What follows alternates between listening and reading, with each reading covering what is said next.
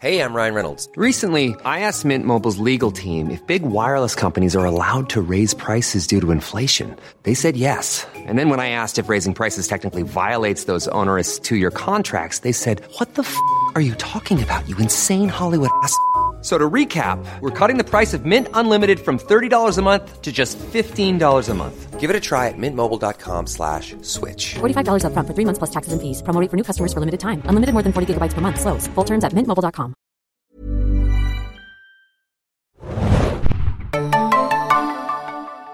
Ahoi, hoi, liebe Serienjunkies da draußen und willkommen zu einem neuen Podcast. Ich bin Adam und mit mir dabei ist heute Let's go to the mall. Hanna hier, moin.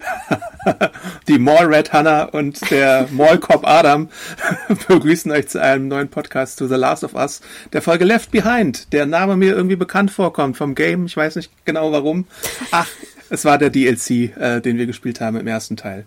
Siebte Folge von The Last of Us und bevor wir die besprechen, gibt es natürlich wieder etwas Feedback von euch, denn da kam wieder einiges an. Hanna. Ja, Wahnsinn. Vielleicht kurze Erwähnung auch äh, große, große Diskussion bezüglich der Vaterrolle im Allgemeinen und äh, Joel und Tommy und Ellie. Vielen, vielen Dank für eure Mails, vor allem auch von Sascha und Inga diesbezüglich. Ich ich habe das Gefühl, das ist auch so ein bisschen so eine persönliche Einstellung dazu. Deswegen weiß Hm. ich gar nicht, ob wir da jetzt auch im Detail alle Variationen von Meinungen zu besprechen wollen. Ich glaube, dass wir beide da schon sehr gut im Spektrum auf den beiden Enden waren und Ja. da natürlich noch ganz viel so in der Mitte ist. Ich würde eigentlich die Diskussion gerne schieben. Ja. Klar, dass da jeder irgendwie was anderes oder jede was anderes auch drin gelesen hat. Ich habe, glaube ich, den Podcast, also den offiziellen von der letzten Folge nicht gehört. Ich weiß gar nicht, ob da nochmal im Detail drauf eingegangen ist. Weiß ich gar nicht. Da wurde auf jeden Fall bestätigt, dass das eine Abweichung ist, dass Tommy Vater wird. Ähm, das hatten wir so im Game nicht gehabt. Genau, aber dann sozusagen, was die, was die Rolle, ne, und was die eigene, die psychologische Herangehensweise da auch war. Ähm, also vielen Dank, aber ich denke, das ist, müssten wir irgendwann nochmal eine Sonderfolge machen, irgendwie Psychologie heute oder sowas. Ne? Mit Bjarne. Ja, genau, genau. Was ich aber noch ganz interessant fand, jetzt so nur so am, am Rande, äh, Jan hat uns zum Beispiel geschrieben, dass er auch ganz oft an Station 11 denken muss. Und Das muss ich natürlich nochmal vorlesen, weil er schreibt, speziell in dieser Folge, also wir reden jetzt über die letzte, die sechste, ähm, hatte ich wieder krasse Station 11 Vibes. Das Winter-Setting, das Winter-Setting und dann die Szene, in der Ellie den Auberginenparker bekommt. Ich muss inzwischen wirklich sagen, ohne die Games gespielt zu haben, dass ich Pascal und Ramsey noch mehr die quasi Vater-Tochter-Beziehung abkaufe als Himish Patel und Matilda Lawler. Also das war wirklich ganz bezaubernd in Station 11. Aber ich, ja, ich schwanke auch sozusagen, was mein Lieblings-Vater-Tochter-Gespann ist. Er schreibt aber noch PS, und das fand ich sehr interessant. Habt ihr im Panorama mit der winterlichen Flusslandschaft auch links unten die Filmcrew entdeckt? Nein, aber das ganze Internet hat's getan und dann natürlich Artikel dazu verfasst und so. äh, mir ist es nicht aufgefallen, aber das ist, wenn ich es mir so angucke, ist es auch so mini klein. Das ist halt wirklich so ein Shot, den man blink and you miss it, fand ich. Ähm, ja, passiert. Aber ist das so ein Ding wie der Kaffeebecher bei Game of Thrones? Oder? So ein bisschen, ja, aber es ist wirklich so, so ein ganz kleiner Moment und so. Also mir ist es auch nicht aufgefallen, aber bei, ich glaube, bei Landschaften bin ich auch irgendwie, keine Ahnung, da schwelge ich auch woanders, glaube ich, als in Details. Hast du noch äh, im Kopf parat, wann äh, Station 11 der Roman rauskam? Uh, ja, ich meine 14 oder 15. Okay, dann war ja Last of Us ein bisschen früher noch. Ja. Und ich glaube, The Road, sowas und The Walking Dead gab es ja natürlich dann auch schon früher. Also es sind dann so parallele einfach Entwicklungen, würde ich fast meinen. Ich würde jetzt nicht davon sprechen, dass das eine das andere irgendwie äh, beeinflusst hat. Und natürlich ist dann die, die, der größte Vergleich, den man machen kann, was so Daddy-Daughter-Beziehung oder Daddy-Daddy-Sohn-Beziehung angeht, ähm, The Mandalorian, was aber natürlich dann auch nur wieder ein Lone Wolf and Cup äh, Nachahmer ist. Ne? Also. Pedro Pascal hat jetzt diese Rolle natürlich mehrfach schon gespielt, aber die, die, diese Dynamik geht, glaube ich, schon ganz, ganz, ganz weit äh, nach hinten zurück. Nein, aber es ist wirklich, also gerade bei Station 11, gerade dieses Wintersetting, dieser, dieser Auberginenparker und dieses, sag ich mal, du wirst so zusammengebracht aus Gründen, bist aber nicht verwandt. Das war schon sehr stark und sehr gut, auch bei Station 11. Ja. Hm. Äh, Wir haben auch Mail bekommen von Manuel, der noch einmal sozusagen genauer beschreibt, und das hatte ich auch, das haben wir auch schon oft zu, zugeschickt bekommen und auch in vielen Videos habe ich es irgendwie gesehen, nochmal dieser tolle äh, Rückbezug, wenn wir erfahren in der zweiten oder dritten Folge, dass ja der dass die Pandemie ausgebrochen ist in der Mehlfabrik da oder in der Getreidefabrik in Indonesien, dass wenn man nochmal den Piloten schaut danach, man sieht, dass Ellie und Joel bestimmte Produkte nicht essen oder konsumieren, die damit zu tun haben. Und mhm. zwar also irgend so ein, so ein Pfannkuchenmix oder ein Keks oder irgendwas, weißt du? Also da wird nochmal äh, Bezug drauf genommen, ähm, wenn man vielleicht nochmal die, die Folge guckt. Und ich hatte mir auch vorgenommen, Adam, ich glaube, wenn die Serie durch ist, werde ich nochmal einen Rewatch machen. Ne? Er schreibt aber auch weiterhin, sorry, ist so eine Kleinigkeit, aber Manuel, ich habe dich sehr abgefeiert, als ich die Mail gelesen habe. Äh, ich musste bei der Szene, als Ellie aus der Dusche kam, sehr laut lachen und an Hannah denken. Hannah hat ja äh, The Last of Us gelobt, dass sie in den Folgen, in denen Gebärdensprache benutzt wurde, auch das Magic Board benutzen und kein wertvolles Papier verschwendet haben. Als Ellie hier aber aus der Dusche kommt und ihre neuen Sachen auf dem Bett liegen sieht, ist da ein Blatt Papier dabei, auf dem auch nur I'm across the street steht. Man könnte hier natürlich andeuten, dass die Stadt Jackson so gut ausgestattet ist, dass sie sogar ein Blatt Papier verwenden, verschwenden können. Aber meiner Meinung nach war das unnötig. Es wurde ja in der Szene vorher schon geklärt, dass das Haus gegenüber von Tommy ist. Ja, vielen Dank, Manuel. Also ich dachte ja immer schon, mir fällt sowas Kleines auf, aber ich liebe es, wenn ihr mir sowas schreibt, was mir wirklich nicht auffällt. Er hätte ja aus Müll irgendwie I'm over there legen können oder so. Ja, ähm, so, so, ein Pfeil mit den, mit den T-Shirts drapieren genau. oder so. mit seiner Schmutzwäsche. Ja. Aber Adam, wir haben auch ganz viele Mails und äh, Insta-Posts und so bekommen, dass äh, alle der Meinung waren, dass es sich um Dina handelt. Ja, das haben sie tatsächlich auch im Podcast angesprochen oder angedeutet, ähm, stark angedeutet, dass es so sein könnte. Ja, möglich, und sie haben ja auch wirklich schon diese ganzen Jackson-Sache abgewandelt, auch aus Gründen. Ich glaube, im, im ersten Teil haben sie es so begründet, äh, da haben sie eher den Staudamm genommen und sie hatten schon so Jackson-Entwurfszeichnungen äh, und sowas gemacht. Aber dann aus Budgetgründen haben sie halt äh, die Lösung, die sie im ersten Spiel präsentiert haben und dann im zweiten Teil Jackson ausgebaut sozusagen. Also da gab es äh, diverse kreative Gründe auch, warum das äh, so gehandhabt wurde. Und deswegen kann sein, dass wir da vielleicht schon jemanden gesehen haben, der im zweiten Teil dann nochmal wichtiger wird. Ist jetzt sehr wahrscheinlich vielleicht. Ich finde es so witzig, dass du immer noch verweigerst, einfach zu sagen, das war fucking Dina. Aus Prinzip. Denn also nochmal vielen Dank an Mario, Kati, Martin, Julia, Moritz und dem lieben Mitch, denn er hat auch nochmal ähm, darauf hingewiesen, dass damals schon beim Casting-Aufruf die Dina-Theorie gedroppt wurde, weil wohl sehr eindeutig war im Casting-Aufruf, was für einen Charakter oder was für eine Schauspielerin gesucht wird für die Rolle. Ja gut, und der Beweis ist halt auch da, weil äh, sie im zweiten Teil darüber sprechen, wie sie sich kennenlernen kurz. Und das ist so ein bisschen so ähnlich wie diese Szene in der Folge, die wir gesehen haben. Ah, dann würdest du einfach zugeben, dass es Dina war? ähm, aber auch nochmal vielen lieben Dank an alle, die uns nochmal Gaming Pacing sozusagen äh, erklärt haben, ähm, beziehungsweise wann eine sehr berühmte Szene kam, die wir im Spoilerteil erwähnt haben, ja. weil wir das nicht mehr genau wussten und immer dachten, das wäre vor vor dem, vor der Universität. Mhm. Aber ihr hattet natürlich alle recht, es kommt erst nach der Universität, aber wir werden natürlich nicht spoilern und freuen uns einfach drauf, jetzt in den letzten zwei Folgen hoffentlich diese sehr, sehr, sehr, sehr, sehr berühmte Szene noch zu sehen. Aber vielen ja. Dank dafür. Und das war's. Ich bin dir noch okay. ein, ein kleines Feedback gleich ein. Na gut, ähm, wir besprechen dann mal die Folge Left Behind. Äh, und zwar Previously on The Last of Us. The äh, Walking Dead. Joel wurde verletzt äh, mit einem Baseballschläger, nicht mit einem Messer, wie ich fälschlicherweise behauptet habe, sondern ein abgebrochener Baseballschläger. Und die beiden sind davon geritten äh, in Sicherheit. Und nun ist es an Ellie vielleicht das Leben von Joel zu retten. Ja, natürlich ist es an ihr das Leben von ihm zu retten. Und wir sehen in dieser Folge dann schon, dass sie es in eine Hütte geschafft haben und Joel schwer verletzt ist und sagt, was so Classic Joel ist, äh, nimm die Pistole, geh in Richtung Norden, da ist Tommy äh, und lass mich hier zurück, lass mich sterben, in Würde oder nicht in Würde.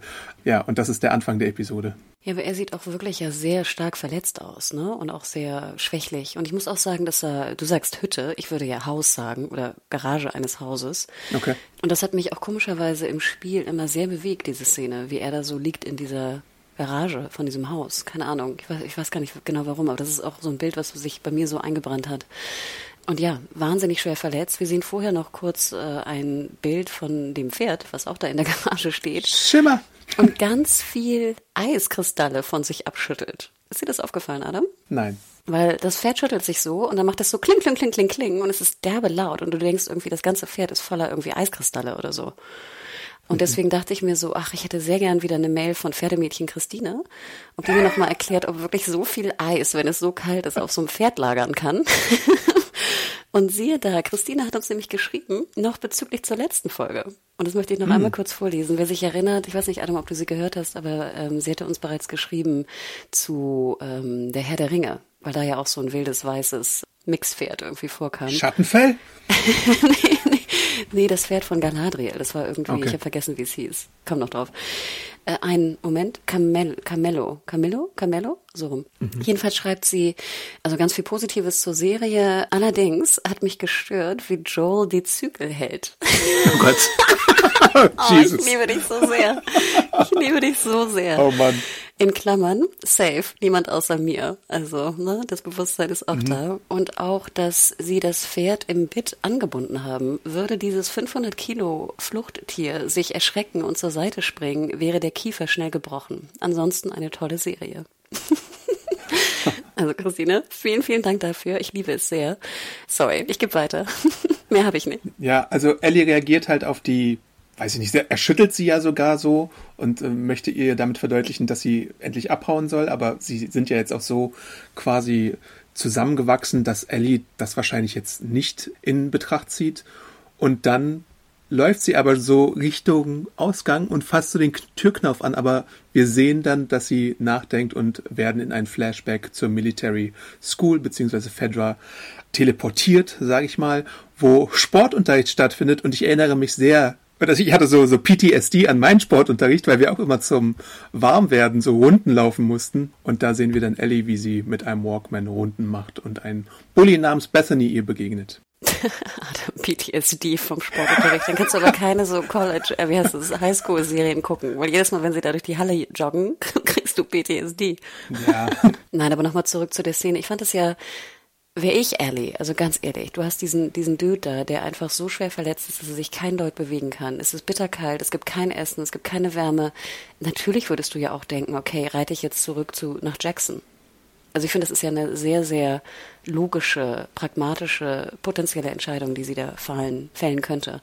Aber nein, ich fand es gerade so schön, dieses, dieses, dass du kurz vor dem Gehen natürlich auch so über nachdenkst, was bedeutet das, beziehungsweise was, wen hast du schon mal verloren vielleicht? Oder welche Entscheidung musstest du schon mal fällen? plus die Serie hat etabliert, dass es mindestens fünf Tage dauert von Jackson bis einen anderen Ort, wo sie dann an angekommen sind. Also ich weiß jetzt nicht, ob sie immer noch so weit weg davon sind, aber ich glaube, es würde schon eine Weile dauern und so schwer wie er verletzt ist, würde sie ja seinen Tod riskieren, wenn sie dann jetzt wirklich weggehen würde. Nee, also das meine ich ja. Aber nochmal, wenn du weißt, jemand ist so schwer verletzt, was, was bringt es denn, wenn du da bleibst? Also weißt du, wie, wie aufwendig wäre das, ihn zu retten? Also, dass sie mit dem Gedanken überhaupt spielt, ist ja logisch. Mhm, klar. Nee, und hier auch, ich musste sehr lachen, die, äh, die, der Bully Bethany, äh, der ja auch so viel größer ist. Ich meine, hier, Bella Ramsey ist ja auch so wahnsinnig klein, ne? Ich habe mal geguckt, ich glaube, sie ist 1,55 oder so.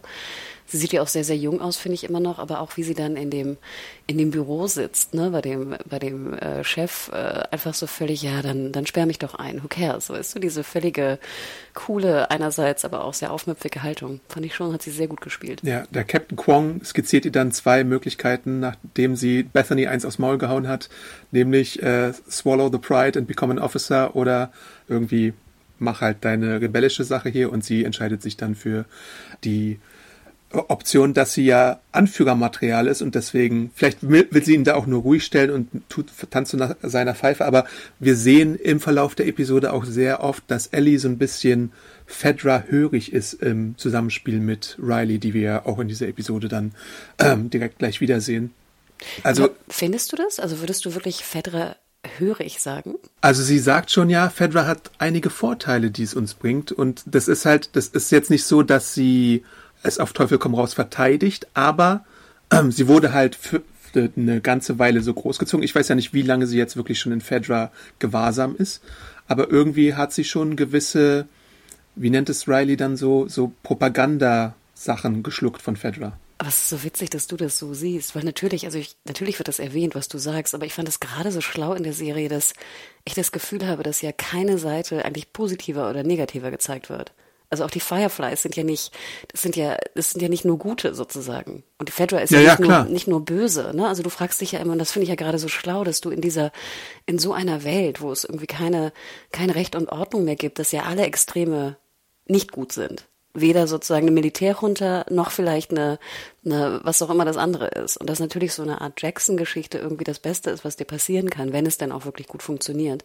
Aber dass ja sozusagen nach einer solchen Katastrophe erstmal mit, mit Militär vielleicht Recht und Ordnung zu schaffen vor Vergewaltigung, Plünderung, Mord und Totschlag eigentlich ja vielleicht okay wäre, aber natürlich nachher dann irgendwann auch nicht mehr. Und ich finde ja auch durch diesen Officer Quan oder Quan, der ja sehr sympathisch war, finde ich, war das ja auch gut verständlich. Und ich meine, wenn du jetzt ein relativ kluges Mädchen bist und da aufwächst in der Militärschule, natürlich macht es mehr Sinn, wenn du irgendwie einen gewissen Intellekt hast, dass du vielleicht eine Anführerin wirst, ein Officer, als jetzt äh, da irgendwie so Basic Soldatenkram machst. Die Serie an sich macht es schon sehr deutlich, was du alles da gerade gesagt hast.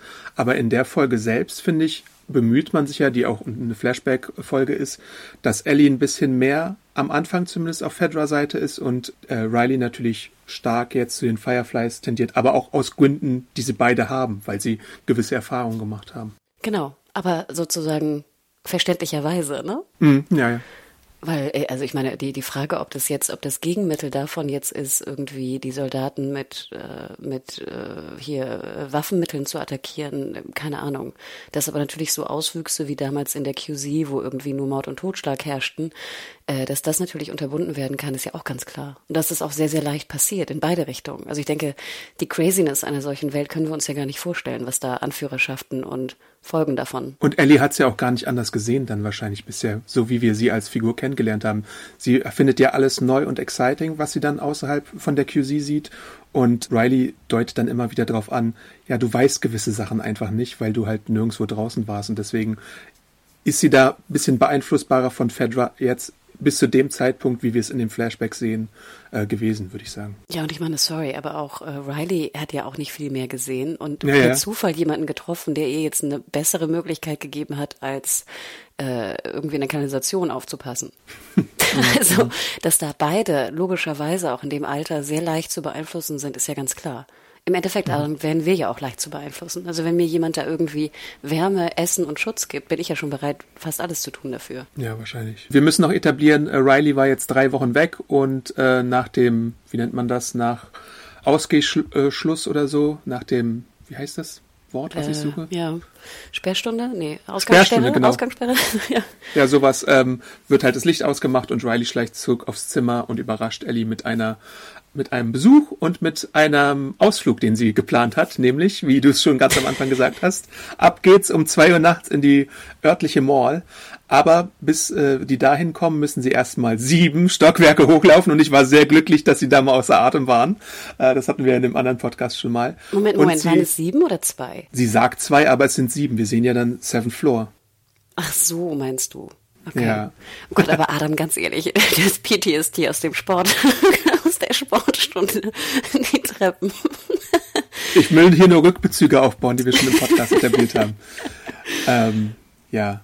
Und dann haben wir so einen, es hat mich ein bisschen in meiner Review, habe ich es geschrieben, an Stand By Me erinnert, so einen Moment, wo sie ihre erste Leiche sehen.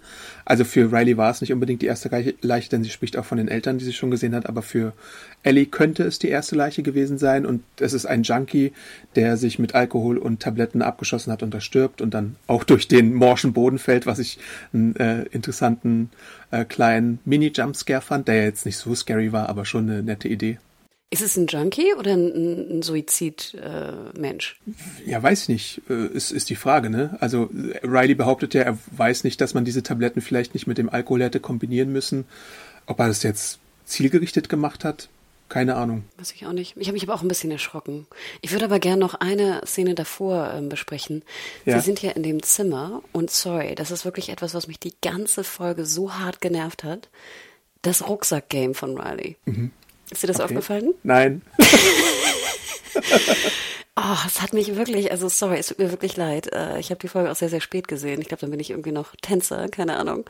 Aber ähm, wenn ihr da draußen, wenn es euch da aufgefallen ist, der Rucksack ist sehr oft bei Riley auf der einen Schulter. Also sie trägt ihn nur auf einer Schulter, was ich sowieso schon in Apokalypse irgendwie ein bisschen crazy finde. Du musst irgendwie nicht das Cool Kid sein, was den Rucksack, wenn, du, wenn du ein Fenster runterkletterst, auf der halben Schulter hängt sozusagen. Also sie geht mit halber Schulter sozusagen zum Fenster und dann ist Cut und er ist auf der kompletten, also auf beiden Schultern beim Runterklettern.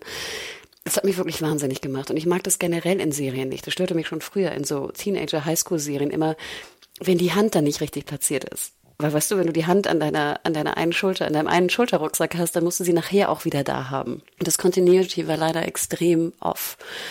Und das hat mich wirklich wahnsinnig gemacht. Ich war sehr dankbar, Adam, dass natürlich beide Rucksäcke haben. Basic, klar. Ne? In jeder normalen Apokalypse-Serie hat man auch einen Rucksack auf. Aber dann dachte ich mir so, ach, dann setz ihn doch komplett auf. Genau wie Bella Ramsey. Die hatte ein perfektes Rucksack-Game.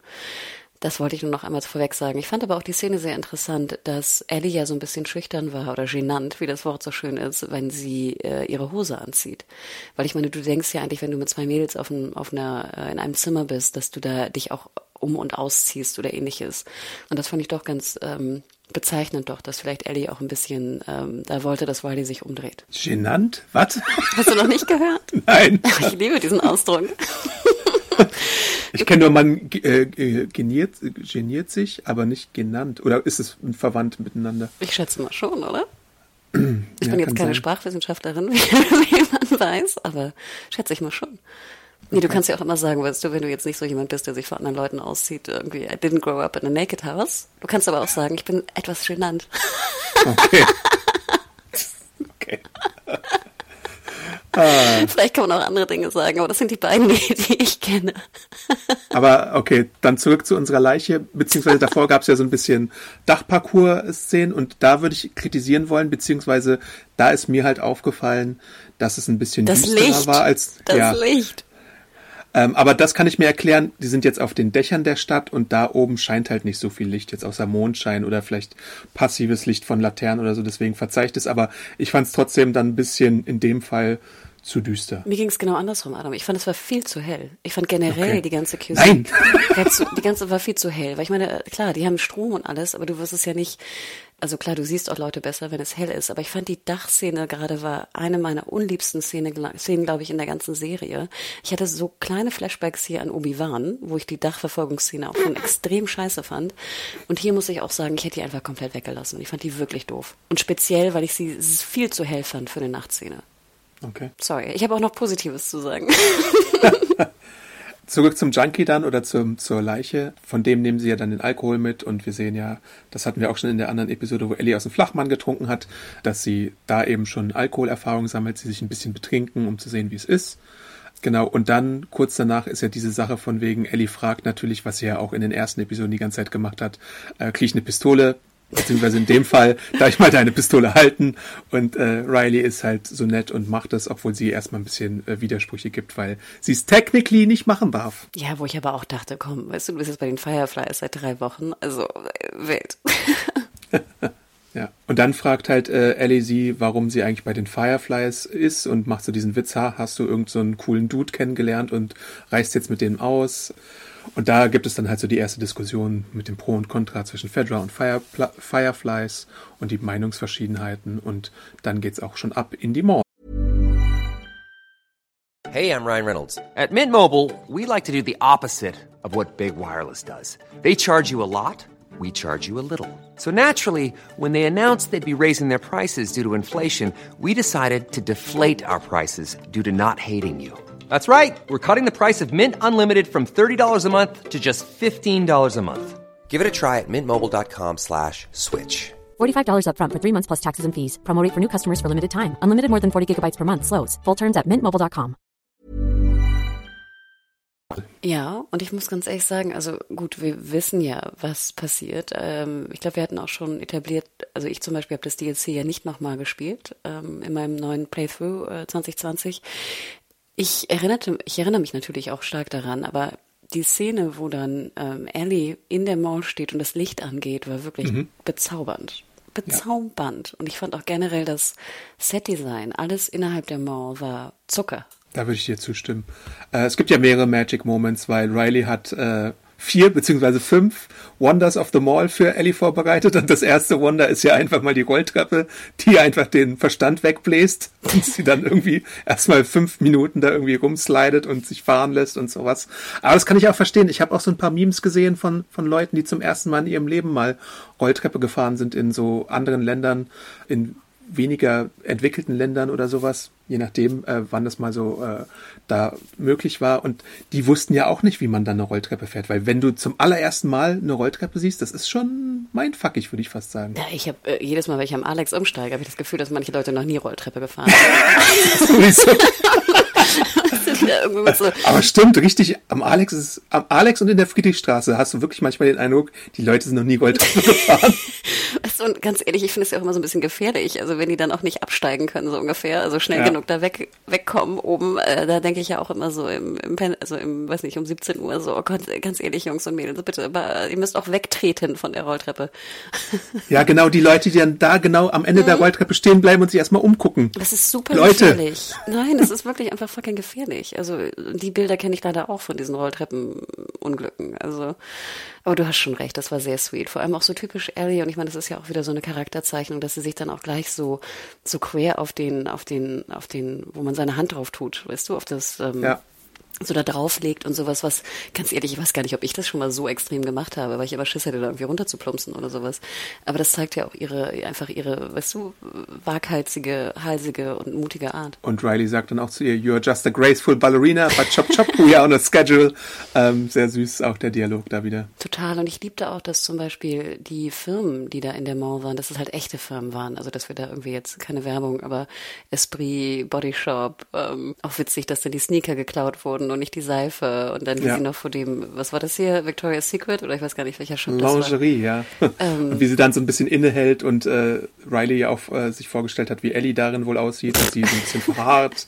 Äh, ja. Also das war einfach, ja, das war einfach süß und, und perfekt, wirklich. Next Wonder of the Mall, Karussell mit The Cure, Just Like Heaven im Hintergrund. Sehr schöne Version, finde ich. Ja, auch wieder eine super schöne Szene, wo sie einfach ein bisschen Glückseligkeit haben können in so einer trostlosen Welt. Und das macht ja The Last of Us sowohl als Spieler als auch als Serie äh, ziemlich, ziemlich gut immer, dass du so diese schönen Momenten, schöne Momente in der Düsternis äh, quasi auch gezeigt bekommst ab und zu. Und hier ist es dann halt so in dieser Folge, äh, es gibt immer so einen glückseligen Moment und dann geht Ellie zurück auf die Diskussion und äh, die Frage, warum sie denn bei den Fireflies ist und ähm, ob sie denn wirklich glaubt, dass sie als Mitglied der Fireflies in den drei Wochen, die sie jetzt da ist, was du ja auch immer gerne betonst, Sanna, ob sie da wirklich zur Freiheit für diesen Ort sorgen könnte oder ob sie die Welt ein zu einem besseren Ort äh, machen könnte. Aber sie sagt ja auch dann gleich, mit 17 kriegst du ein Assignment zugewiesen und dann, das hattest du schon angedeutet, war es bei ihr so, dass sie Sewage Detail, wird und quasi dafür sorgt, dass sie Wache steht, während andere Leute irgendwie die Scheiße scheffeln. Bitter, ne? Hm. Wobei ich auch dachte, okay, bisschen blöd, ne? Wenn man das vorweg sagt, da würde ja jeder weglaufen, oder? Ja, wahrscheinlich schon. Aber das ist ja halt nochmal wirklich die, die, die Sache, wo du dann absolut demotiviert bist und dann wahrscheinlich nicht mehr an die Sache glaubst, auch wenn du vielleicht vorher an die Sache geglaubt hast. Also völlig verständlich für mich die Motivation dann in dem Fall. Ja, deswegen. Also ich glaube, ich würde die gleich versetzen und denen das später sagen, was sie tun müssen. Vielleicht noch einen Punkt und ich werde den jetzt anführen. Fandest du, dass da Chemie herrscht zwischen Ellie und Riley? Wenn du mich so fragst, ähm, kann ich mir deine Meinung vorstellen. Aber mh, ich glaube schon. Ja, doch. Also in gewissen äh, Sachen schon. Ähm, ich finde halt, man, man sieht halt immer die Blicke und die Awkwardness. Und das ist ja auch so, das ist für mich wichtiger in dem Moment als die Chemie tatsächlich. Also die Ellie weiß ja nicht, wie sie sich verhalten soll in diesen Situationen. Ähm, sie rückt ihr ja öfter mal so auf die Pelle, auch im Fotoautomat, wo wir jetzt gleich darauf zukommen. Die, die, die vierte, das vierte Motiv im Fotoautomaten. Und da schubst sie sie ja so weg.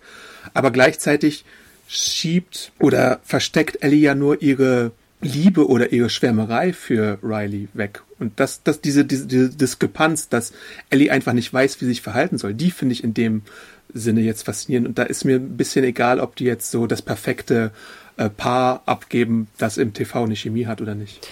Ja, wobei ich bei deiner Begründung gerade sagen würde, es ist einfach brillant gespielt von Bella Ramsey. Die Blicke, die Unsicherheit, ne? Das, Ja. Und da würde ich dir 100% recht geben.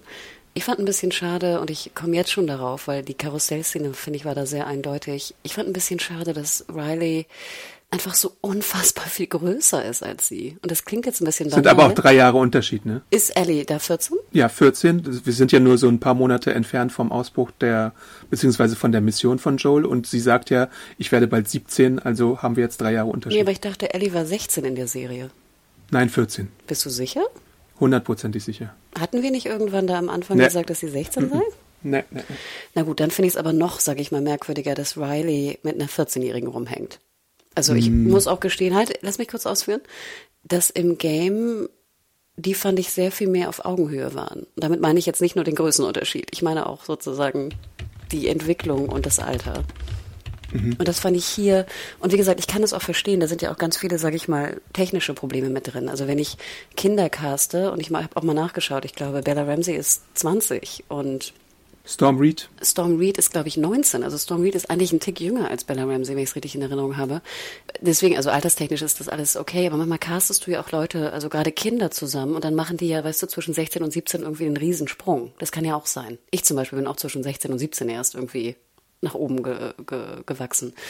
Und das schätze ich mal, ist hier vielleicht auch passiert, weil ich fand es gerade auf dem Karussell sehr auffällig, weil Riley ja auf dem höheren Pferd sitzt und Eddie auf dem kleineren. Und das sah wirklich aus, als ob irgendwie Riley die Mutter wäre von von, von Ellie. Und äh, wie gesagt, nicht, weil sie so alt aussieht, aber einfach, weil sie so viel erwachsener und weiter schon aussieht. Und ich fand es ein bisschen schade, dass die halt nicht mehr so ein bisschen gleichaltrig wirkten, weil dann hätte ich es, glaube ich, irgendwie noch ein bisschen besser gefunden. Und so hatte ich es auch in Erinnerung aus dem DLC, dass die wirklich gleich alt sind und das ist halt gerade, und das finde ich halt so faszinierend, wie so eine Kinderfreundschaft in Anführungsstrichen oder Preteen, Teen-Freundschaft sich dann in mehr entwickeln kann. Und hier, genau wie du sagst, finde ich, wirkt es eher wie eine 17-Jährige mit einer 14-Jährigen. Und das finde ich irgendwie so ein bisschen, das ist so ein bisschen off bei mir leider. Okay. Ich finde insgesamt im Game, wenn ich das mal so äh, mir in Erinnerung rufe, das hatte ich ja auch bei Sam und Henry schon, die Figuren im Game wirken alle ein bisschen anders, so was das Alter angeht und vielleicht ein bisschen auch perfekter, was so ihr Aussehen angeht. Ich finde ja, also Sam zum Beispiel im Game war, wirkte deutlich älter als jetzt da haben sie es auch, glaube ich, wirklich anders gemacht. Sie haben Sam in der TV-Serie zum Achtjährigen gemacht, ne? Dass du da auch nochmal die, den Age Gap hast zwischen Sam und Ellie, äh, zwischen Sam und Ellie. Und auch insgesamt hatte ich manchmal so den Eindruck, ja, da passte es vielleicht ein bisschen zu perfekt vom Alter her zueinander. Weil das kannst du ja natürlich programmieren, wie du möchtest. Und hier musst du, glaube ich, halt ein bisschen, was das Casting-Department angeht, auch verfahren. Also äh, ich finde, Storm Reed ist eine ziemlich gute Schauspielerin. Das hatten wir ja auch bei Euphoria schon gesehen in einigen Episoden, wo sie die Schwester von Zendaya spielt. Und deswegen finde ich es jetzt gar nicht so schlimm, dass da vielleicht ein, weiß nicht, Höhenunterschied oder so ist. Nee, also ich, ich fand halt trotzdem, dass, dass die Performances von beiden ziemlich gut gepasst haben. Und Nee, deswegen sehe ich darüber Performance hinweg. gut, aber Chemie, also das ist mal nicht, dass jetzt äh, Kinder Mhm. Chemie haben müssen. Also auch im DLC dachte ich nicht, dass die jetzt irgendwie, weißt du, Chemie, Chemie in Anführungsstrichen Mhm. haben. Aber ich glaube, ich hätte mir gewünscht, dass ich da mehr Chemie sehe. Beide spielen sehr, sehr gut. Nein, keine, keine Frage. Vor allem Bella Ramsey, finde ich, ist erstaunlich gut in dieser Folge. Aber komischerweise, es wirkt halt einfach so, als wäre Riley, weißt du, wirklich die, die, äh, hast du mit 17 mit einer 14-Jährigen rum, also hast du mit 17 mit einem 14-Jährigen rumgehangen? Da ist einfach so ein großer Gap, weißt du? Und der ist, wie ja. gesagt, nicht nur Augenhöhe, dass sie sich nicht in die Augen gucken können auf derselben Höhe, sondern auch Augenhöhe, weil die weiß ja auch alles und er die weiß nichts. Und ich weiß, klar, das, das gehört auch dazu. Klar, sie lernt ja auch von ihr und, und, und äh, vergöttert sie auch so ein bisschen. Aber ich fand es trotzdem so ein bisschen schade. Ich hätte mir die mehr, ich hätte sie mehr näher aneinander gewünscht. Ja, wenn du, wenn du äh, so ein Gap hast in, in echt, dann ist es meistens wirklich so eher Big Bro, Small Sister oder so diese Sache. Also ich hatte tatsächlich manchmal, wenn du so auf dem Spielplatz warst oder was, dann gab es natürlich immer diese etwas älteren Jugendlichen. Bei South Park hast du das ja auch manchmal so, die, die Fünftklässler oder so, die dann irgendwie super cool sind und sowas. Und von daher verstehe ich das, aber vielleicht war es auch tatsächlich die Absicht hier, dass man das so aufziehen wollte. Ja, aber gerade wenn es auch um Liebe geht, finde ich Mhm. es immer ein bisschen schwierig. Und nicht jetzt aus irgendwelchen komischen Geschichten, aber einfach nur, ich finde, es hätte besser gepasst, gerade weil es auch um Zuneigung geht und Gefühle, dass die näher beieinander gewesen wären. Hm, okay. Aber ja, das ist jetzt schon. Aber es macht es auch ein bisschen dramatischer, dass, dass sie halt 17 ist und äh, abgerufen wird, dass diese Romeo und Julia Facette hier dann so ein bisschen noch schlagkräftiger ist, weißt du, dass, dass sie sonst vielleicht, also Ellie hat ja, äh, wie es aussieht in der Fedra School, sonst keine Bezugsperson und dann wird ihr jetzt diese eine gerissen, weil sie halt schon Coming of Age quasi ist. ja, so. aber sie hätte ja auch versetzt werden können. Keine Ahnung. Dann wäre Weile einfach versetzt worden, weil sie, keine Ahnung, Mhm. gut in, gut in Sport ist und somit ans Sportakademie in sonst wo gesch geschickt wird. Du hättest ja einen anderen Grund daraus äh, drütteln können. Ja. Aber sorry für diese, das ist schon, äh, mein Fazit ist ja jetzt schon fast, fast vorbei. Ja, und dann äh, das nächste Wonder of the Mall, äh, Fotoautomat, den hatten wir schon angedeutet. Äh, da wissen sie nicht so richtig, wie sie posieren sollen. Riley hatte fünf äh, Dollar organisiert und dann lichten sie sich halt ab, wobei nur ein Bild irgendwie ganz cool wird, das dann Ellie auch behalten darf, was wir, glaube ich, auch schon in einer der vorherigen Episoden gesehen hatten. Oder? Ich glaube ja, okay. oder? Äh, mir ist auf jeden Fall so. Ähm, und dann äh, das vierte Wunder und vielleicht mein Favorite Wunder der Arcade bei Rogers Arcade, ähm, der, der Mortal Kombat Automat, wo sie dann zusammen spielen. Und interessant, dass sie hier tatsächlich, aber das hatten sie ja auch schon angedeutet in der Bill-Episode, wo sie den äh, ver verlassenen Automaten gefunden haben, dass sie hier jetzt Mortal Kombat 2 nehmen. Ich glaube, im Game war es tatsächlich ein ausgedachtes Game, was die mochten. Und ich sehe jetzt auch nicht, na obwohl, HBO, Warner Brothers Interactive, also Mortal Kombat ist da schon eine Marke, die, die sie die Rechte haben. Und deswegen spielen sie ein bisschen Mortal Kombat am Automaten und Ellie betreibt Button Mashing, Raiden versus Melina und äh, Milena schafft einen Flawless Victory, also dass Ellie quasi keinen Punch landet und sie nennt es dann irgendwie Flawless Horseshit, was ich dann auch gut finde. Ähm, und äh, sie zeigt ihr dann auch die Finisher-Kombination beim Rematch und so weiter und so fort. Und hat auch vorher noch den äh, Münzautomaten für sie geknackt, als sie am Tag vorher schon da war. Also auch das fand ich irgendwie wieder eine nette Szene. Oh, war bezaubernd. Und ich glaube, wir alle Nerds, die viel in Arcades rumgehangen haben und viel gezockt haben, das ging durch und durch. Und ich finde, es war auch sehr, sehr gut gespielt. Also ich finde, es sah auch wirklich so aus, als ob sie irgendwie ein Game spielen. Sonst finde ich es ja oftmals so, dass sie dann irgendwie so einen Fake-Controller in der Hand halten. Ja. Ne? Und hier. Und dann sich so bewegen mit dem Controller, so als würde das irgendwas machen. Nein, das war wirklich ganz bezaubernd. Und wir sehen dann so als erste Andeutung schon einen Pilzkopf im Creepy Puppenstore, der dann so in der Nähe langsam erwacht und von den Geräuschen und von dem Licht wohl ähm, aufgeweckt wird. Ja, und dann, nachdem sie Mortal Kombat gespielt haben, sagt äh, Riley noch zu Ellie, ich habe noch ein Geschenk für dich. Es ist weder eine Spinne noch ein neues T-Shirt oder ein Dino oder Tacos, sondern ein zweites Volume von dem Witzebuch. Und da werden natürlich gleich wieder ein paar Witze abgefeuert, die wieder jenseits von Gut und Böse sind, wobei sie den Computer äh, Get Drunk Witz nicht verstehen, weil es Screen, weil der Computer Screenshots äh, zu sich nimmt. Aber ja, naja, ist dann also. Ja, aber auch wieder so sweet, ne, Worldbuilding. Und ich meine, wie wertvoll ist bitte so ein Pannbuch, weißt du, wenn das dein absolutes Lieblingsbuch ist und dann findest du den zweiten Band, weißt du, oh. Ja, und dann wird halt diese Sweetness wieder aufgebrochen, als ähm, im Taco-Stand Riley ihre Bomben von äh, den Fireflies deponiert hatte und dann fragt Ellie halt wieder, äh, hast du mich jetzt angeflunkert, äh, bist du hier, um die Soldaten zu töten und äh, wurdest du hier von, äh, von den Fireflies positioniert oder nicht und dann rennt ja Ellie so zum ersten Mal weg. Ja, bitter. Also bitter auch die Vorstellung auch krass. Also ich denke mir, wenn, wenn ein Firefly, äh, wenn sie einfach nur ein Mädchen da irgendwie rumsneaken sehen und sie dann gleich irgendwie sagen, hier, du bist für die, die Bomben zuständig. Also finde ich schon wild, wie schnell das geht. Was mir jetzt erst so in der Besprechung auffällt, ist, dass das auch strukturiert ist tatsächlich wie so ein Game. Weil es ist halt immer so, du machst eine schöne Sache, dann hast du eine Informationshappen, der dir offenbart wird. Und hier ist es ja jetzt so, an dem Zeitpunkt sind wir angelangt, wo Riley dann sagt, ja, die Fireflies schicken mich zur Atlantic QZ und ich hatte Marlene gefragt, aber sie hat Nein gesagt. Und anstatt natürlich, das kann man kritisieren, anstatt natürlich sich richtig auszusprechen und alle Informationen auszutauschen, klingen wir hier so Bröckelchen, äh, die dann einfach nur offenbart werden. Und das kann man natürlich ein bisschen merkwürdig finden, würde ich jetzt mal so posthum sagen. Das hatte ich in meiner Review tatsächlich nicht entdeckt, aber jetzt, wo wir es so besprechen, fällt es mir ein bisschen mehr auf. Was zum Beispiel meinst du? Was hätte sie fragen sollen, Ellie? Naja, wir, wir, wir haben ja wirklich dann immer die Wonders of the Mall und dann haben wir einmal den, die Information, so, ich bin bei den Fireflies und ich wurde da und da äh, quasi äh, rekrutiert und jetzt haben wir halt die nächsten, den nächsten Informationsbrocken von wegen, nein, ich bin hier, weil ich mich von dir äh, verabschieden möchte. Es ist meine letzte Nacht quasi und äh, ich werde versetzt. So, das hätte sie auch in der ersten Information quasi schon sagen können. Ja, aber nochmal, ich meine, du willst jetzt diesen schönen Abend verbringen, du polterst ja auch nicht raus mhm. und sagst, Ellie, komm mit, ich werde versetzt, das ist der letzte Abend, jetzt musst du mitkommen. Das ist ja super ja, ja. down. Stimmt. Und nochmal auch, Adam, wenn du dich aussprichst, ballerst du ja auch nicht alles raus. Das kommt ja auch irgendwie peu à peu. Ja, kann, man, kann man diskutieren. Und aus, also ich, ich würde sagen, es ist verständlich, gerade halt, wenn du dieses Programm auch abfeuern willst. Weißt du, mhm. sie will ja mhm. ihr auch diese Freude machen mit den Wundern. Mhm. Und es wäre ja wirklich bescheuert, wenn du dann mit der Tür ins Haus fällst.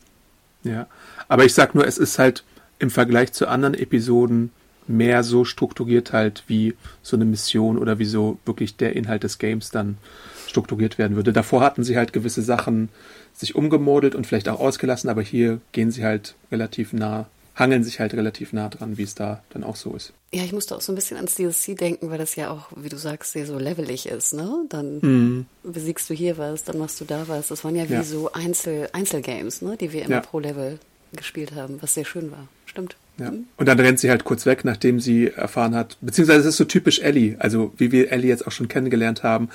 Riley sagt ihr, ich bin hierher gekommen, um äh, Goodbye zu sagen und Ellie nimmt sie dann halt so ab und sagt Goodbye und rennt dann halt so trotzig weg und dann äh, ändert sie halt ihre Meinung und kommt dann wieder zurück, hört dann diese schreiende Puppe, die sich dann herausgestellt hat als Puppe aus dem Halloween Store und dann sprechen sie halt weiter miteinander. Ja, und so süß dann mit den Masken. Obwohl ich mich immer frage, ich finde ja Masken immer potenziell, ich finde die riechen immer komisch da drin. Ja, das stimmt. Und und man kann schwer atmen. Ja, und ich fragte mich, wenn die schon so alt sind, wie die bestimmt riechen. Ähm, aber sehr sweet. Also das ist ja auch eine, eine Szene, die, glaube ich, eins zu eins aus dem Game ist, an die ich mich noch erinnere. Zumindest an Ellie in der Wolfsmaske. Und auch wie süß, wie sie tanzen und mit dem Walkman. Und auch das war so, so, so, so sweet. Also wirklich, wirklich sweet. Ja, gut, dass da auf jeden Fall so ein Verbindungskabel rumliegt, an dem man den Walkman anschließen kann, äh, sodass I Got You Babe äh, dann durch die Lautsprecher plärrt. Ach so, ich dachte, das hätte Riley vorbereitet. Ja, bestimmt. Ja, aber das Kabel. Ach so, ja, gut. Weißt ja, du? Also- Hast recht, ja. Sie hatte ja schon die Coins vorbereitet. Sie hat, deswegen, Ja, sie ja. hat den ganzen Abend geplant, Adam. Ja. Dann Ja, wolltest du nicht vorher damit raus. Du willst ja ihr noch alles geben. Ja. Aber die Wahrheit muss halt ausrücken, sonst weiß ich nicht. Was, was stellt sie sich sonst vor, was passieren sollte? Äh, jedenfalls tanzen die dann in der Clowns- und Wolfsmaske und dann äh, nimmt Ellie ihre Maske ab und äh, meint, don't go, drückt ihr einen Schmatzer auf und dann sagt Riley okay und dann äh, entschuldigen die sich, aber der infected Pilzkopf ist nah und mag die Liebe nicht. Ja, ja, Oder was auch immer. Aber nochmal kurz zurück, Adam, da müssen wir jetzt noch ein bisschen länger drüber sprechen. Also erstmal, wie mutig bitte von Ellie jetzt, also als anscheinend 14-Jährige, einer knapp 17-Jährigen einen Kuss zu geben. Mhm. Also wie viel Balls, Sister, musst du dafür haben? Gerade wenn es ja höchstwahrscheinlich ihr erster Kuss ist. ja. Wahnsinn. Aber ja, also, mh. Hallo, Also wenn sie- natürlich. Nee, nee, ich weiß, aber sie, sie hat halt realisiert, es ist wahrscheinlich ihre letzte Chance, es zu machen und dann hast du eher den Mut, glaube ich, es zu machen, weil sonst ist es ist halt so, ein, so eine Now-or-Never-Situation und da kann ich das nachvollziehen, dass sie dann tatsächlich so handelt. Ja, Würde natürlich. ich vielleicht auch eher machen, als wenn ich jetzt so im, im Dunkeln darüber bin, ob, ob jetzt, ob ich da nochmal Riley wiedersehe oder nicht. Klar, aber ich meine, Riley hätte ja auch den ersten Move machen können. Mhm. Und gerade wenn du drei Jahre älter bist, dann, äh, ja. Nein, aber natürlich war es sozusagen die letzte Chance, aber äh, trotzdem sehr, sehr mutig. Ja. ja, und der Pilzkopf kommt und das auch wieder fand ich sehr, sehr gut, dass es halt wieder nicht, dass es nicht einfach ist, einen Pilzkopf zu töten. Es ist fucking. Aber, ja, Aber? wie fandst du die Szene inszeniert? äh, Action-Szene, keine Ahnung. Also ich, ich bin immer schon so ein bisschen, äh, also was mich ein bisschen stört, ist immer, wenn sie dann so schlecht weglaufen und äh, gut, ich meine, schießen wird auch Riley wahrscheinlich noch nicht besonders gut. Dann, wenn der Pilzkopf da immer so kurz vorm Beißen ist und dann, äh, ich glaube, dann ist Riley kurz bewusstlos, ne? Ellie kämpft dann mit ihm und dann wird, glaube ich, Ellie äh, sticht ihn dann mit dem, mit dem Messer in den Bauch, dann kommt Riley wieder, haut ihn mit dem Baseballschläger Ja. und ich glaube, das Ende ist, dass äh, Ellie ihn mit dem Schiff, ne, in den Kopf tötet. Genau, ja. Äh, ich- fand sie jetzt nicht, nicht überragend und nicht besonders schlecht inszeniert. Durchschnitt, würde ich sagen. Was hat dich gestört? Na, ich weiß nicht, ich fand es ein bisschen zu chaotisch inszeniert für eine, für eine Serie, die sonst zu gut ist. Also da hätte man sich irgendwie ein bisschen, ich weiß nicht, ob es beabsichtigt war, dass man das Chaos der Situation vielleicht so umsetzen wollte, aber ich hatte manchmal so Überblicksprobleme, obwohl ich natürlich weiß ungefähr, was passiert, aber so von der Folge her fand ich es dann trotzdem, hätte man irgendwie ein bisschen besser lösen können, glaube ich. Dafür, dass man bei den Action-Szenen schon relativ viel zurückfährt in der Serie und was mich hier auch sonst nicht stört, habe ich hier so ein bisschen auf hohem Niveau zu meckern, dass es nicht so geil aussah, wie es hätte sein können irgendwie. Also ich fand die Szene danach halt sehr, sehr gut, wo dann Ellie, glaube ich, ne, no, no, no, no, ihren, ihren Arm sieht und dann Riley so die, den Biss in die Hand zeigt. Das fand ich schon, also wieder Bella Ramsey fand ich war exzeptionell gut. Also ich hoffe, dass sie diese Folge einreicht für die Emmys. Ja, und dann, wir sehen natürlich auch zwischendrin jetzt noch, dass wir die Vergangenheit und die Gegenwart wieder miteinander auf so äh, zusammengeschnitten werden und auch die Joel-Situation uns wieder in Erinnerung rufen wird. Und da sehen wir dann halt äh, Ellie, wie sie im Haus nach äh, irgendwas kramt und dann stellt sich heraus, aha, es ist Nähzeug und äh, damit möchte sie dann Joel verarzten. Aber ja, zurück dann nochmal zu der äh, Beißsituation, die, wo ich, wo ich auch finde, dass Storm Reed sehr gut spielt, weil wir haben natürlich die sehr impulsive und emotionale äh, Ellie, die dann alles zerschlägt in der Mall und in dem Laden und dann eine sehr, sehr coole und collectete Riley, die halt abwägt, was jetzt die Optionen sind. Also natürlich könnte man jetzt Suizid machen. Das ist ja auch eine Sache, wo du immer sagst, das sollte man in solchen Apokalypsen immer mal wieder thematisieren zumindest. Oder man, man äh, hat halt jetzt äh, die Geduld und versucht, das, was bleibt, noch zu genießen oder Poetik-Shit zu machen und zusammen äh, den Verstand zu verlieren. Also das sind dann halt so die Optionen, die dann die beiden für sich sehen. Hat mich auch wieder sehr bewegt. Äh, auch jetzt, äh, ich hatte überlegt, im Game erfahren wir gar nicht so viel davon, oder? Oder wie ist das im Game gelöst? Ich weiß es gar nicht mehr genau. Ich wusste, ich hatte mich gar nicht mehr so dran erinnert, ob jetzt Riley tatsächlich äh, einen Biss hatte oder nicht. Und mir war auch so, Doch, als würde sie, aber äh, sieht man sie dann, also überlebt sie diese ganze Mauergeschichte? Nee. Ja. Und das wird halt jetzt auch ein bisschen offen gelassen hier, wie es äh, in der TV-Säge weitergeht. Ne? Aber wir wissen natürlich, oder wir können wahrscheinlich ableiten, dass Riley natürlich nicht überlebt, weil nur Ellie äh, als immun gilt. Ich müsste eigentlich das DLC jetzt wirklich nochmal spielen. Ich Oder du dachte guckst dir einfach mal irgendwie die, die Videosequenzen dazu an, was Ich man ja auch dachte immer ganz gut komischerweise immer, aber bin ich da falsch, obwohl vielleicht im Spoilerteil oder nicht? Ich habe ich hab eine Vermutung, wie das DLC endet oder wie ich es in Erinnerung habe. Ich glaube, das, Okay. das wäre für Spoilerteil, den wir nicht Für einen. Mini-Spoiler-Teil Genau, vielleicht, ja. vielleicht nächste Woche. Okay. aber dann, ja, ich meine, du hast es schon erwähnt, Nadel und Garn. Und ich meine auch ganz ehrlich, würdest du als, was sagtest du jetzt? 16-Jährige? 14? 14? 14. Äh, so eine Wunde nähen. Also ich musste, ja schon, ich musste ja schon weggucken, nur sozusagen, weil ich das so eklig fand. Also wenn du es in der Hauswirtschaft gelehrt hast, in der Fedra School, dann kann man es vielleicht nachvollziehen, aber es ist auch auf jeden Fall sehr geistesgegenwärtig, dass Ellie das macht. Und ich habe jetzt auch eine Vermutung, warum man die Sam-Szene eingeführt hatte. Ah, warum? Wir sehen ja hier die Blutwunde von, von, ähm, von Joel und ich glaube, hätte man sonst diese Situation so konstruiert, wie sie jetzt konstruiert worden wäre, hätte man Ellie auf die Idee kommen lassen können, dass sie mit ihrem Blut Joel heilt. Und deswegen brauchtest du davor die Sam-Szene, wo sie es schon mal versucht und gescheitert ist, damit sie es hier nicht nochmal macht. Aber Adam, er ist doch nicht gebissen, er wurde doch einfach nur verletzt. Ja, aber trotzdem glaubt sie ja, oder in der Säge zumindest glaubt sie ja, dass ihr bis zu dem Zeitpunkt mit Sam, dass ihr Blut vielleicht so eine heilende Wirkung Ja, hat. aber doch, nicht, aber doch nicht gegen Verletzung, sondern nur gegen Bisse. Ja, aber wenn du 14 bist und noch nicht so viel von der Welt gesehen hast, kannst du ist 16. trotzdem. 14. auch dann. Und wir hatten auch schon mehrfach äh, besprochen, dass ja, dass so viel Last auf einer 14-Jährigen lastet, auch schon in den vorherigen Podcasts. Also sie ist wirklich 14. Das kannst Also- du mir glauben. Ich habe es auch gerade noch mal während der Aufnahme im Wiki nachgeschaut. Nein, also ich, ich verstehe dein Argument, aber ich würde sagen, nee, ich finde, dafür brauchte ich die Blutszene nicht in, mit Sam. Okay. Aber, weil ich glaube schon, Weil sie, weil sie äh, auch die Joel-Sache, wie er sich verletzt hat vom Game, halt äh, anders gemacht haben als jetzt in der TV-Serie. Aber ich glaube schon, dass Ellie bewusst ist, dass die Immunität mit ihrem heilenden Blut, in Anführungsstrichen, wirklich sich nur auf Bisse bezieht und nicht auf andere Verwunden. Okay. Würde ich sagen. Aber Wobei sie ja äh, in der letzten Folge gesagt hatte, nach diesem dreimonatigen Zeitsprung, hat sie so ein bisschen schon erklärt, äh, was sie damals gedacht hat, glaube ich. Ich glaube, das war so ein bisschen das, was wir an Erklärung dafür Ach bekommen. ja, stimmt ja. Mit der Toilettenspülung. stimmt, stimmt. Aber wir sind dann auch schon am Ende der Episode angekommen, nachdem sie ihn zusammenflickt und er auch so wieder Kraft hat und sie äh, drücken kann, haben wir jetzt wieder die Hoffnung, dass es ihm besser geht, äh, jetzt wo sie ihn was Neues genäht hat, was Schickes. Äh, und dann endet die Folge diesmal ohne richtig bekannten Song, wie es sonst so der Fall ist, sondern so ein bisschen generisch Soundtrack, Last of Us, Gitarrenmusik. Äh. Ich habe das Gefühl, das war so ein bisschen Santa Olaya Goes Western, oder? Das hätte Ja, auch ja, gut ja. zu, zu äh, Red Dead Redemption passen können. ja. Fand ich aber ganz cool, weil das auch so ein bisschen ermutigend war, weißt du? Man war wieder so ein bisschen, man, man schöpfte Hoffnung, dass Joel überlebt. Genau. Und wir sind jetzt wirklich nur noch zwei Episoden äh, bis, bis äh, zum ersten Staffelfinale und so viel Zeit bleibt da auch nicht mehr. Nee, aber dann würde ich sagen, kommen wir fast zum Fazit, oder? Soll ich mal anfangen? Mhm. Also wie gesagt, ich hatte ja meine leichten Probleme mit der Chemie, nenne ich es einfach mal jetzt ganz grob so zwischen Ellie und Riley. Ich glaube, ich habe es genug erklärt. Also ich finde trotzdem, es hat sehr, sehr gut funktioniert, aber ich, es hat für mich nicht so ganz funktioniert, leider. Und ich hätte, mhm. und ich werde das DLC nochmal spielen, spätestens nach der Serie und dann nochmal schauen, wie das, das Gaming-Casting da war. Aber ich, Aber ich glaube, du hast recht, dass die im, im Game tatsächlich ein bisschen auf einer Augenhöhe beim Alter waren. Das, ja, und ich finde, kann man schon. Und ich finde, mhm. Augenhöhe ist ein gutes, ein gutes Wort dafür, weil es, wie gesagt, beides passt. Also gedanklich, auch was die Dominanz angeht, ja. wer, wer mehr weiß. Und klar, ich meine, Eddie lernt ja auch und bewundert sie auch und so, das verstehe ich ja alles. Aber es war so ein bisschen off für mich, einfach leider. Okay. Dann fand ich die Folge leider handwerklich sozusagen alles, was außerhalb der Mall war, fand ich leider nicht so schön. Wie gesagt, mein Rucksack-Game ist meine persönliche Eigennote, I know.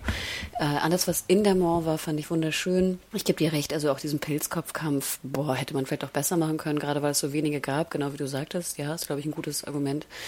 Diese Einbindung in der, in der Joe-Geschichte fand ich auch gut.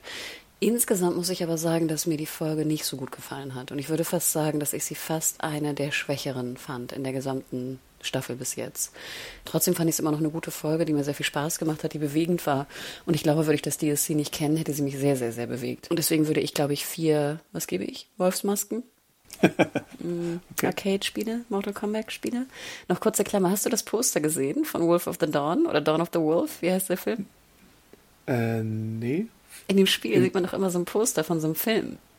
Ach so, ja? Ja, das war hier in der Mall auch. Ich glaube, es ist Dawn of the Wolf okay. oder so. Aber deswegen, wie viele Sterne würdest du geben? Äh, ich habe viereinhalb gegeben. Ähm, ich muss dir aber zustimmen, dass ich das, was außerhalb der Mall stattfand, so ein bisschen schwächer fand. Also ich fand diese, diese Schulszene mit Quang eigentlich ganz nett auch, aber dann so dieses Abholen von, von Ellie, da hatte ich ein bisschen meine Schwierigkeiten auch so Jetzt aus einem anderen Grund als du, weil ich es ein bisschen zu dunkel fand und nicht zu hell. Aber so, so kann es auch mal sein. Ähm, und dann halt wirklich die, die Kampfszene, die ist ein bisschen für mich runtergerissen. Aber sonst alles andere fand ich halt äh, ziemlich stark. Diese Magic Moments, die wir da gut transportiert haben aus dem DLC. Für mich von der Gewichtung her fand ich die Diskrepanz zwischen den beiden jetzt nicht so stark, aber ich kann es nachvollziehen, was du meinst. Ich, so wie ich die Macher jetzt kennengelernt habe und auch durch den Podcast immer wieder heraushöre, ist es so ein bisschen deren Ding, dass sie die äh, vorhandenen Beziehungen nehmen und dann manchmal noch so einen kleinen Twist einbauen wollen. Also wie gesagt, wenn sie Sam jetzt noch ein bisschen jünger machen als im Game, dass sie da nochmal so eine Sache rausholen oder bei Bill und Frank, dass sie da nochmal ein bisschen mehr ins Detail gehen, was, was im Game zwar angedeutet ist, aber in der TV-Version halt ein bisschen ausarbeiten können. Äh, und hier fand ich das auch mit, wenn es jetzt wirklich der Altersunterschied ist, dann müsste ich auch noch mal ein bisschen in DLC reinschnüffeln. Ähm, dann hast du da halt auch noch mal so eine kleine Ebene, weil drei Jahren unter Jugendlichen kann schon eine ganze Menge machen. Ja, und was soll der Twist denn bitte sein, Adam? Der positive Twist. Ja, dass, dass sie ein bisschen reifer ist und dass es ein bisschen dramatischer ist, wenn sie mit 17 dann halt irgendwie schlecht abgestempelt wird und dann deswegen gehen muss und deswegen. Nein. ich glaube nicht, dass das der, der ein geplanter Plot-Twist sein soll. Oder? Naja, also es ist, wenn du es so runterbrichst, dann ist es so, dass Ellie Anführerqualitäten hat und äh, Riley dann irgendwie wirklich, weiß ich nicht, die schlechteste Tätigkeit haben kann, die man da Aber das bei kann Fedra sie doch auch mit 14 kann. haben, dafür muss sie nicht 17 sein. Aber mit 17 wird nun mal ausgewählt, wann du das Asylum Dann macht er halt 15 draus. Who the fuck cares? Oder du wirst halt wie auf dem Gymnasium vorher einsortiert. Ja. das ist doch, das, ist doch easy zu umgehen, wenn das, wenn das, wenn das der Teil sein sollte. Hättest du das easy umgehen können, auch wenn beide gleich alt sind. Hm. Oder nicht?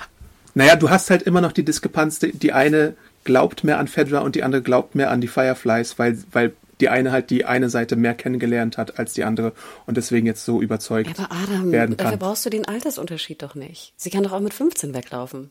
Oder 14. Und dann an Fedra, also an nicht Fedra, sondern an die Fireflies glauben. Das sind doch alles keine schlagenden Argumente für diesen Altersunterschied. Ja, da weiß ich auch nicht. also ich, ich finde es okay, du bist nicht überzeugt, da müssen wir agreeen to disagreeen, glaube ich, an dem Zeitpunkt. Nein, nein, und ich, wie gesagt, ich bin ja auch äh, absolut, ich verstehe das ja, was du meinst, aber ich habe nur den, den, die Begründung nicht verstanden, denn ich verstehe, was du sagtest bezüglich Druckmann und Mason, dass sie den Twist da reintun wollen. Das schätze ich ja auch sehr. Weißt du, das schätze hm. ich wirklich, wirklich sehr. Aber hier sehe ich einfach nicht, was der Twist sein soll. Und ich dachte mir, ich hatte so gehofft, dass du ihn mir erklären kannst, aber ich verstehe ihn leider nicht. Hm.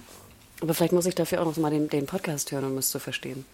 Ja. Oder ihr schreibt uns, was jetzt diese, diese drei Jahre wirklich Unterschied, warum die wirklich so wichtig waren jetzt hier in dieser Fassung. Ja. Vielleicht schnalle ich es einfach wirklich nicht. Sorry. Genau, an podcast.serienjunkies.de das Feedback hinterlassen oder bei Twitter. Äh, da gibt es ja auch äh, verschiedene Möglichkeiten, wo man uns finden kann. Äh, Hanna, wo bist du bei Twitter?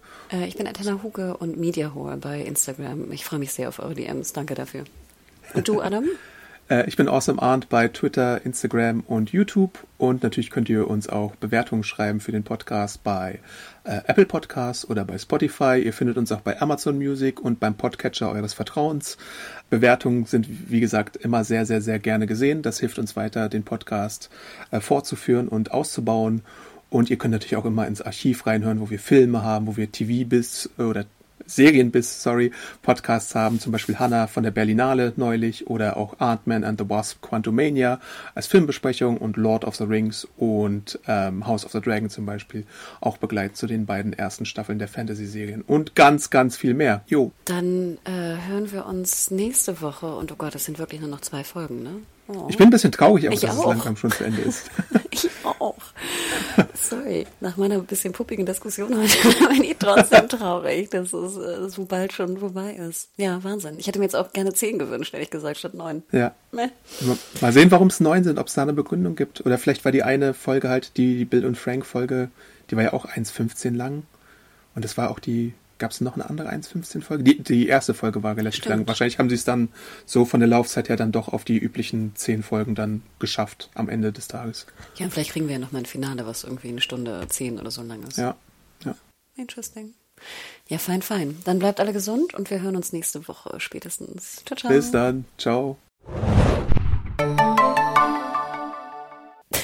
Sorry, dass ich da so drauf rumgeritten bin, aber ich, geritten bin, aber ich verstehe es wirklich nicht.